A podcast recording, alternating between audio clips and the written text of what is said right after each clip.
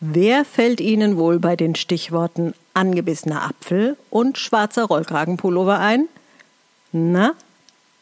Richtig, der Mann, der uns mit den magischen Worten One More Thing im Jahr 2007 das iPhone brachte, Steve Jobs. Und damit herzlich willkommen zur siebten Folge der Miniserie Legenden der Informatik – geschrieben und eingesprochen von Studierenden des Bachelorstudiengangs Angewandte Informatik der Hochschule Worms und mit großer Begeisterung begleitet von mir, Elisabeth Heinemann. Steve Jobs. Eine echte Lichtgestalt, aber keine ganz unumstrittene. Auf jeden Fall jemand, über den es viel zu erzählen gibt. Erstaunliches, aber auch nachdenklich machendes. Begeisterndes und möglicherweise auch irritierendes. Auf jeden Fall ist diese Folge aus Gründen etwas länger geworden als die anderen, aber das ist auch gut so, denn die beiden Studis, die sich dieses charismatischen Mannes angenommen haben, sind nicht davor zurückgeschreckt, auch die etwas dunkleren Seiten von Steve Jobs zu beleuchten. Denn wo Licht ist, da ist in der Regel auch Schatten. Lassen Sie sich also überraschen von Dingen, die Sie über diesen Mann vielleicht noch nicht wussten. Und bleiben Sie vor allem gesund. Ihre Elisabeth Heinemann.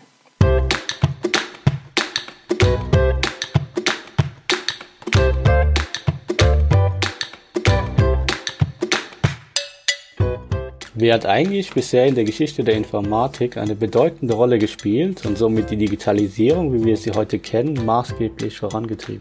Wann hat er oder sie das getan und vor allem womit? Wenn das spannend klingt, dann herzlich willkommen bei Digitalgeflüster, dem Podcast zur Digitalisierung in Hochschule, Unternehmen und dazwischen. Heute präsentiert von Robin Freund und Sios Samadi.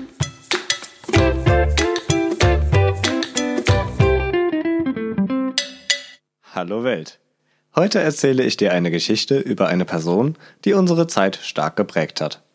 Diese Geschichte lässt sich durch ein passendes Zitat beschreiben. Wenn du jeden Tag lebst, als sei er dein letzter, wirst du irgendwann recht haben. Leitlinien wie diese, die übrigens von Steve Jobs selbst stammt, sind vielen von uns gut bekannt. Aber schauen wir uns doch einfach mal an, wie ein Leben aussehen kann, das sich tatsächlich nach einem strikten Grundsatz richtet. Eins vorweg, die Geschichte von Jobs ist außergewöhnlich. Trotzdem fängt sie, wie alle großen Geschichten, klein an. Steve Jobs ist geboren am 24. Februar 1955 in San Francisco. Als Sohn des syrischen Politikstudenten Abdul Fattah Jandali und der Amerikanerin Joanne Carol Schiebel geboren, die übrigens heute Joanne Carol Simpson heißt, gaben ihn seine leiblichen Eltern zur Adoption frei. Sie hatten einfach nicht genug Geld, um für ihr Kind zu sorgen. Sie wollten daher, dass es ihr Sohn einmal besser habe als sie und hofften darauf, dass er von Akademikern aufgezogen würde. Ursprünglich sollte Jobs daher von einer Anwaltsfamilie adoptiert und aufgezogen werden. Die hatte sich nach der Geburt von Jobs allerdings umentschieden und wollte lieber ein Mädchen haben. Die späteren Eltern von Jobs, Paul und Clara Jobs, hatten bereits auf vielen Adoptionswartelisten gestanden. Das hat allerdings nie zum Erfolg geführt. Dann erhielten sie eines Nachts einen Anruf, dass unerwarteterweise ein Junge zur Adoption freigegeben worden sei. Die Frage, ob sie den Jungen haben wollten. Natürlich wollten sie, und entsprechend groß war die Freude. Sie wollten den Jungen unbedingt bekommen. Nun stand ihnen aber ihre Bildung im Weg, da Jobs leibliche Mutter herausfand, dass Clara nie eine Universität absolviert und Paul nie eine Mittelschule abgeschlossen hatte. Sie verweigerte monatelang, die Adoptionspapiere zu unterschreiben und unterschrieb sie erst nach dem Versprechen, dass der Junge eine Universität besuchen würde. Steve Paul Jobs, wie er übrigens von seinen Adoptiveltern genannt wurde, erfuhr dabei erst rund 20 Jahre später von seinen leiblichen Eltern. Aber spulen wir doch mal ein paar Jahre vor. Das Kind konnte schon bei der Einschulung in die Montaloma Elementary lesen und langweilte sich in den ersten Jahren eigentlich mehr, als etwas zu lernen – bis eine Lehrerin dafür sorgte, dass er eine Klasse überspringen konnte. Im Großen und Ganzen war seine Schulzeit auch gar nicht so ungewöhnlich und verläuft auch bei anderen Kindern oft ähnlich. Aber letztlich war sie schon ein kleiner Hinweis auf die spätere Zukunft. Nach der Grundschule ging Jobs auf die Homestead High School in Cupertino, Kalifornien. In seiner Zeit dort verdiente er auch sein erstes großes Geld mit seinem offensichtlich damals schon ausgeprägten Geschäftssinn und der illegalen Bluebox von Namensvetter Steve Wozniak, den möglicherweise auch der ein oder andere Zuhörer schon als Mitgründer von Apple kennt. Diese Bluebox gaukelte dem System des Telefonanbieters AT&T mit bestimmten Signaltönen vor, sie sei ein Telefoncomputer des Anbieters und ermöglichte so sonst teure Ferngespräche. Zu diesem Zeitpunkt verstand er, also Steve Jobs, nicht der Computer, dass er große Firmen schlagen konnte und war begeistert von der Macht von Ideen. Während seines letzten Jahres in der Highschool begann er übrigens auch LSD zu nehmen. Später sagte er dazu, diese Erfahrung sei eine der wichtigsten seines Lebens gewesen. Doch wie verlief bei Jobs, abgesehen von Drogen, die Zeit nach der Schule? Im Jahre 1972 erreichte er den Highschool-Abschluss und schrieb sich am Reed College in Portland ein. Das Studium brach er aber schon nach dem ersten Semester ab. Nach sechs Monaten konnte er keinen Sinn darin sehen, er wusste auch nicht, was er mal in seinem Leben machen wollte. Somit wusste er auch nicht, worin ihn die Universität unterstützen sollte. Es war eine sehr beängstigende Zeit für ihn. Ohne Perspektive und dafür mit dem schlechten Gefühl, dass er das ganze Ersparte seiner Eltern für die Universität verbraucht hatte, verließ er die Uni. Trotzdem blieb er noch längere Zeit am Campus und besuchte einzelne Vorlesungen. Aber eben nur die, die er interessant fand. In Jobs Biografie bezeichnete ihn ein Kommilitone gleichzeitig als einen rätselhaften Menschen, der die meiste Zeit barfuß unterwegs war. Ein schönes und, wie sich später zeigen wird, wichtiges Beispiel ist der Kalligrafiekurs, für den die Universität auch bekannt war. Den hatte er etwa nicht besucht, weil er das wegen eines festen Plans musste, sondern einfach, weil ihn das Thema interessierte. Er lernte hier Dinge, deren praktischer Sinn erstmal nicht wirklich erkennbar war. Schriftarten und deren grafische Feinheiten, Freiräume innerhalb der Buchstaben, typografische Besonderheiten. Und doch fand er es faszinierend. Dennoch war Steve Jobs zu dieser Zeit in einer schwierigen Lebenssituation. Er war quasi obdachlos und hielt sich mit Hilfe von Freunden und einem sparsamen Lebensstil gerade so über Wasser. So schlief er nur bei Freunden, sammelte Pfandflaschen und nahm kostenlose Mahlzeiten in einem hinduistischen Tempel ein. Eine Zeit nach dem Studium trat er dann an Atari heran, da er dort arbeiten wollte. Wie es ein Internetblog ausdrückt, als ungewaschener, bärtiger Uni-Abbrecher, der interessierter daran war, Drogen zu nehmen, als die Welt zu verändern. Glaubt man dem Internet, hat der Entwickler des berühmten Spiels Pong, Alan Alcon, einmal erzählt, bei Atari habe man erstmal überlegt, ob man die Polizei rufen solle, als er mit dem Erscheinungsbild in der Lobby von Atari auftauchte. Doch Jobs war damals schon geschickt im Umgang mit Worten. Trotz seiner ziemlich offensichtlichen Lüge, er habe vorher bei Hewlett Packard gearbeitet, fiel er den Verantwortlichen damals so sehr auf, dass er tatsächlich direkt eingestellt wurde. Jobs arbeitete also eine Zeit lang dort und entwickelte, so erzählte er das zumindest den Projektleitern, dort auch das Spiel Breakout in nur vier Tagen. Die Sache ist, er hat das Spiel gar nicht selbst entwickelt. Stattdessen designte der vorhin schon angesprochene Wozniak das Board. Zusätzlich dazu reduzierte der auch die Anzahl der Chips, die damals sehr teuer waren.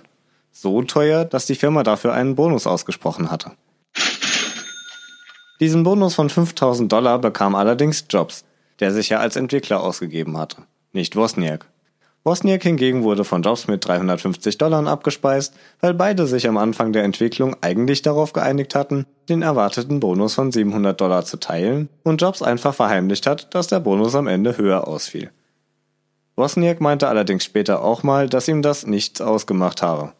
Er hätte das Spiel sogar umsonst geschrieben, einfach weil er glücklich darüber war, dass er etwas designen konnte, das die Leute spielen würden. Insgesamt magst du dich nun möglicherweise also fragen, was Jobs so außergewöhnlich machte. Seine Kindheit und Schulzeit waren schließlich zwar nicht zu gewöhnlich, aber ist der Verkauf einer illegalen Trickserei wirklich so besonders? Richtig zum Einsatz kam Jobs Spürsinn oder Talent aber eigentlich erst in der Zeit von Apple, die wir uns jetzt mal genauer anschauen. Noch während sie bei Atari arbeiteten, gründeten Jobs und Wozniak zusammen mit Ronald Wayne im Jahr 1976 die Apple Computer Company in Jobs Garage in Kalifornien. Doch warum ausgerechnet der Name Apple? Die Erklärung dafür ist einfach. In den 1970er Jahren ernährte sich Steve Jobs durch seine Verbindung mit dem Zen-Buddhismus nach der strengen Ernährungsweise der Frutarier. Frutarier, kurz eingeschoben, leben nicht nur vegan, sondern essen beispielsweise Früchte nur so, dass die jeweilige Pflanze dabei nicht stirbt. Als Jobs dazu noch eines Tages von einem Apfelgarten zurückkam, schlug er den Namen Apple vor. Nachdem sowohl Jobs als auch Wozniak auf keinen besseren Namen kamen, realisierten sie, dass der Name eigentlich passte. Immerhin klang er gut und nicht einschüchtern. Und gleichzeitig hatte er die passenden Eigenschaften. Also perfekte Verpackung, Nährwert, Robustheit. Jobs wurde hier bei dieser Firma erst richtig zum Perfektionisten. Ein dafür beispielhaftes Zitat ist das folgende. Es ist nicht die Aufgabe der Verbraucher zu wissen, was sie wollen. Diese Aufgabe betrachtete er nämlich als die Aufgabe der Firmen. Marktforschung war ihm ebenso unwichtig. Er war der festen Überzeugung, er wisse, was die Menschen brauchten und welche Produkte sie kaufen würden. Das mag jetzt etwas größenwahnsinnig klingen und vielleicht auch etwas arrogant. Es sind aber genau diese Charakterzüge, mit denen Jobs all die Jahre an der Spitze von Apple arbeiten konnte. Und das zu Recht. Apple ist auf diese Art eines der noch heute wertvollsten Technologieunternehmen der Welt geworden.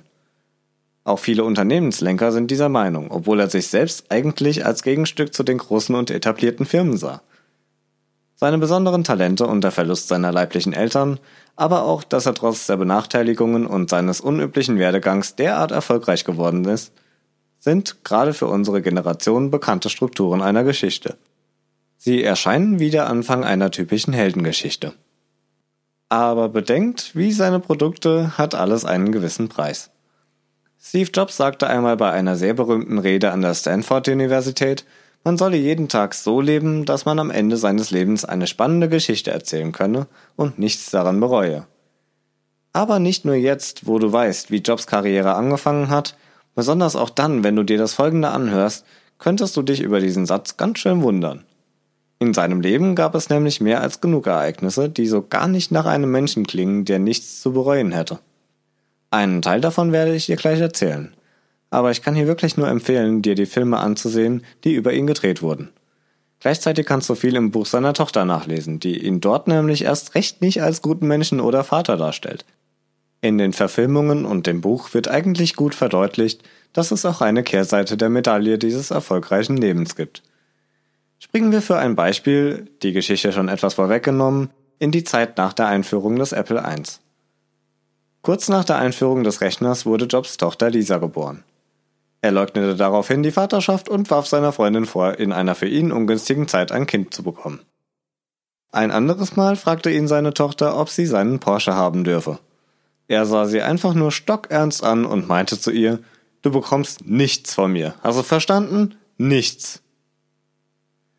Auch als ihn seine Tochter später traurig an seinem Sterbebett besuchte und umarmte, nahm er das reglos hin und rief ihr, als sie gehen wollte, hinterher, sie rieche wie eine Toilette.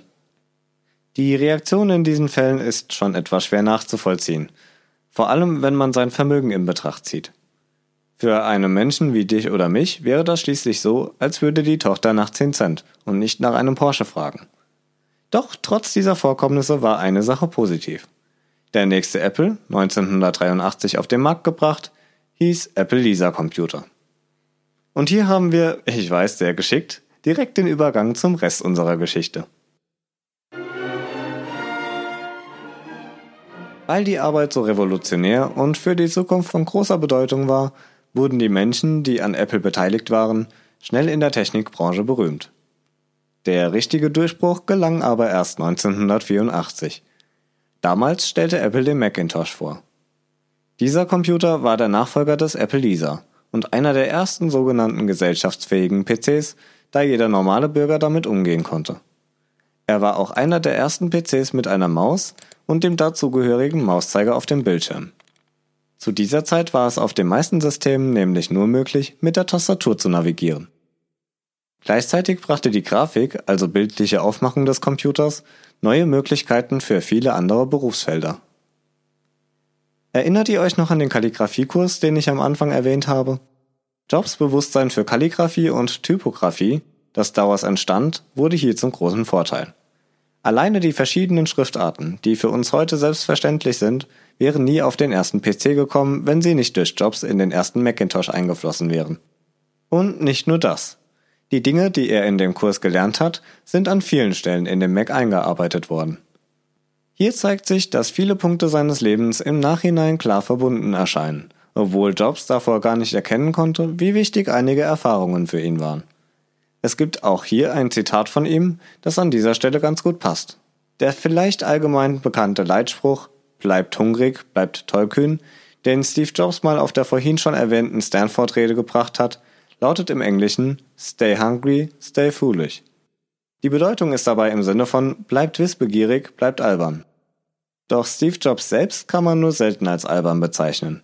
So gibt es viele interessante, aber auch eigenartige Geschichten über die Zusammenarbeit mit ihm während seiner Zeit bei Apple. An einem Sonntagmorgen soll er einmal einen Google Manager angerufen haben, weil ihm ein bestimmtes O im Google-Logo auf der iPhone-App nicht gepasst hatte. Der gelbe Ton sei nicht richtig und Google könne das doch so nicht wollen. Daraufhin habe er verlangt, dass man einen Programmierer vorbeischickt. Dann werde man diesem bei Apple helfen. Auch bekannt ist möglicherweise eine Erzählung, die 2011 durch verschiedene Zeitungen die Runde gemacht hat. Laut der vermieden es die Mitarbeiter damals so sehr sie konnten, den Fahrstuhl zu betreten, einfach aus Angst, arbeitslos wieder auszusteigen. Hintergrund ist, dass Steve Jobs im Fahrstuhl mal einen Mitarbeiter gefragt haben soll, woran der gerade arbeite. Nach der Antwort meinte er, die Person vergeude damit Zeit und setze das Ansehen von Apple aufs Spiel. Die Folge? Kündigung. Noch im Fahrstuhl. 1983 konnte Jobs den Pepsi-Manager John Scully für den Posten als Geschäftsführer bei Apple gewinnen. Scully war ein sehr gefragter Mann und Jobs konnte ihn anwerben, indem er Scully fragte, ob er den Rest seines Lebens Zuckerwasser verkaufen oder lieber die Welt verändern wolle. Zwei Jahre darauf verließ Jobs dann das Unternehmen nach Auseinandersetzungen, in denen es hauptsächlich darum ging, dass Scully nach Meinung von Jobs zu hohe Preise für die Produkte verlangte. Ob er allerdings gegangen ist oder gegangen wurde, ist tatsächlich dabei gar nicht so klar. Er selbst sagte, er sei gefeuert worden. Einige Menschen, darunter auch Wozniak in einem Kommentar unter einem Facebook-Post, sagten später allerdings, er sei nach den Differenzen mit Scully freiwillig gegangen. Genauer gesagt habe er freiwillig ein Jahr ausgesetzt und sei sogar noch im Vorstand geblieben. Er sei lediglich vom Projekt des Macintosh abgezogen worden und habe eben das besonders Wozniak nie verziehen. Welche Seite hier auch recht hat, dieser Verlust traf ihn hart. Anfangs wusste er auch nicht, wie sein Leben weitergehen sollte, bis ihm etwas dämmerte. Er war immer noch begeistert von dem, was er machte und wollte sich auch weiterhin wie bisher einbringen. Und das hat er auch gemacht. Oder wie er es selbst ausdrückte, es war hart, aber ich dachte, hey, immerhin bist du noch am Leben. Dadurch, dass er nicht mehr bei Apple arbeitete, wurde Jobs wieder deutlich kreativer und gründete in der Folgezeit zwei neue Firmen. Eine davon, Pixar, kennen selbst die Nicht-Informatiker. Pixar animierte damals zum Beispiel den allerersten computeranimierten Spielfilm, Toy Story, und ist heute eines der erfolgreichsten, wenn nicht sogar das erfolgreichste Animationsstudio der Welt. Die andere Firma war Next, die ebenfalls einen großen Einfluss auf die Entwicklung des Personal Computer hatte und im Anschluss sogar mit 429 Millionen Dollar von Apple gekauft wurde. Daraufhin diente die Technologie, die bei Next entwickelt wurde, so zum Beispiel die grafische Benutzeroberfläche oder der Systemkern, als Basis in den folgenden Apple-Produkten und sogar bis heute in macOS und iOS.